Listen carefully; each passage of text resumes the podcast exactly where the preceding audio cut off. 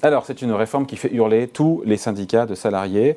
Et pour le gouvernement, c'est un moyen euh, d'atteindre ce taux de chômage de 5% en 2027. Et donc, des syndicats qui crient euh, au scandale. Est-ce que cette réforme va trop loin? On se pose la question avec vous. Thierry Fabre, bonjour. Bonjour. Rédacteur en chef au magazine Challenge. Euh, la philosophie de cette réforme, il faut quand même l'expliquer, qui est portée donc par Olivier Dussopt, qui entre en application 1er février 2023, c'est de faire varier la durée d'indemnisation en fonction de l'orientation du marché du travail, si c'est bon ou si c'est moins bon. Concrètement, quand le chômage baisse, ce qui est le cas aujourd'hui, il y a des créations de jobs, 400 000 cette année, on coupe la durée d'indemnité euh, pour réduire la tension sur le marché du travail. Ce raisonnement-là, est-ce qu'il tient la route? Est-ce qu'on sait vraiment euh, si ça marche ou pas? Est-ce que c'est documenté? Même si on se dit que Bon, euh, comme ça, c'est pas, pas choquant non plus. Hein. D'abord, ce système Après, c'est très, très ennuyeux pour celui qui se fait sucrer 25% de ses indemnités. C'est clair. Hein système existe, notamment aux États-Unis euh, et au Canada. Euh, on, l'a vu lors de la dernière crise en 2008, les Américains avaient augmenté la durée d'indemnisation pour faire face à l'explosion du chômage, et là ils l'ont réduite. Donc la, petite particularité, c'est que la France s'inspire de ce système, mais le fait à moitié, c'est-à-dire qu'on dit si ça va mieux, on baisse la durée d'indemnisation de 25%, mais si ça se dégrade, en fait, on revient au niveau initial. Bah, ça ne s'améliore pas. Non, parce que le, gouvernement. Ah oui, on, revient. C'est-à-dire que voilà, ça, ça, on baisse de 25 si ça va mieux, mais euh, si ça se dégrade, on, revient à notre niveau d'aujourd'hui, mais, mais, mais, pas plus. Parce que, pourquoi? Parce que le constat, c'est de dire qu'on a un système déjà très généreux. Et c'est la différence avec le système anglo-saxon. Tout à fait. On est à 24 mois d'indemnisation en moyenne, et donc avec le Danemark et les pays d'Europe du Nord, on, fait, on, fait, partie des plus généreux, et donc ce sera quand même toujours moins. Mais alors, est-ce que ça marche? Il y a euh, quelques études, notamment en France, une étude de M. Le Barbanchon de l'École d'économie de Paris, qu'on cite tout le temps, mais qui, date un peu d'une dizaine d'années, mais c'est le seul à avoir évalué si le fait de baisser la durée d'indemnisation incitait à la ah. reprise d'emploi. Et il se rend compte qu'effectivement, quand on s'approche de la fin de la durée d'indemnisation, on, voit une augmentation du taux d'emploi. On est un peu plus actif pour rechercher un boulot. Pardon de le dire. Euh, ben non, mais il y a un truc qui se passe dans le comportement qui fait que quand on sent, c'est humain. Voilà, on, sent que la, durée, la fin s'approche, donc euh, il y a une, sans doute une recrudescence d'activité. Quand on sent le coup près, on se dit bon. Euh, voilà. Alors c'est sûr que ça fait pas plaisir aux syndicats notamment, mais c'est dans l'opinion, en tout cas, c'est très populaire. C'est-à-dire que les gens partagent cet avis. il y a plusieurs sondages qui montrent que les, Français sont plutôt favorables à cette réforme et donc de mettre la pression sur les chômeurs. Et le gouvernement l'a choisi deux fois. Il y a eu une première réforme, il faut s'en souvenir, sous le premier mandat d'Emmanuel Macron, qui serrait la vis aux chômeurs et donc rebelote. Il l'avait annoncé avant ça, euh, en, 2022. Il, met un coup de pression pour sur les chômeurs, avec derrière l'objectif de faire face aux pénuries d'emplois, ce grand paradoxe français qui fait qu'on a un taux de chômage quand même beaucoup plus élevé que la moyenne et on a des pénuries d'emplois qui sont à un niveau historique. Exactement. Euh, pratiquement, je redonne l'histoire, mais 25% euh, de réduction de la durée d'indemnisation à compter de février prochain. Donc si on a droit à un an d'allocation, bim, on passe à 9 mois. C'est violent, disent les syndicats. Hein. Alors c'est violent, ça, peut, ça, peut, ça peut faire mal, c'est-à-dire que dans certaines situations, ce qui est un peu le problème de cette réforme, c'est un peu indifférencié, c'est-à-dire que moi je suis toujours choqué par ces mesures qui sont incitatives, mais qui s'appliquent à tout le monde.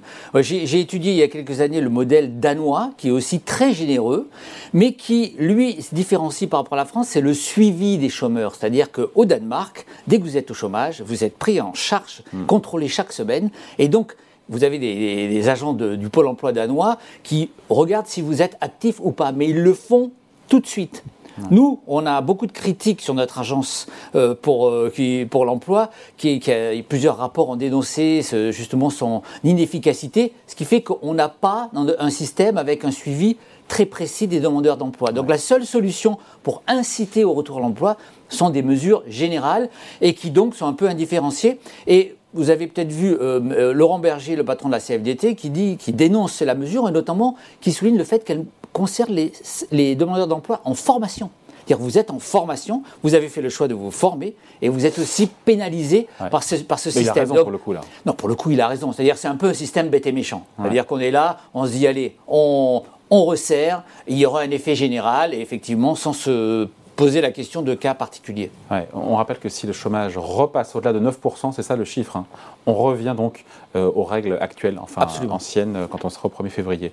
Euh, il y a cette équation, et vous l'avez évoqué à demi-mot, Thierry, cette équation qui a de quoi irriter ou énerver quand on voit 3 millions de chômeurs face à 350 000 euh, jobs qui sont non pourvus.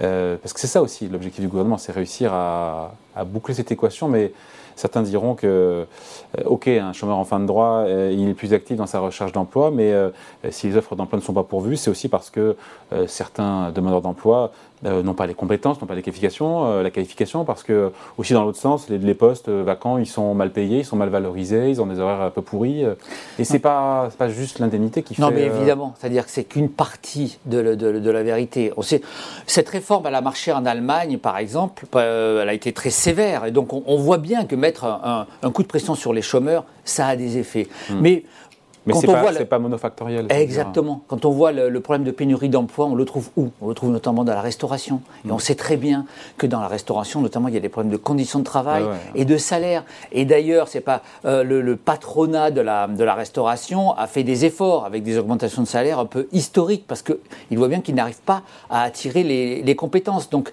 effectivement, le, le problème de secteur qui n'arrivent pas à recruter, en partie, c'est conditions de travail et salaire.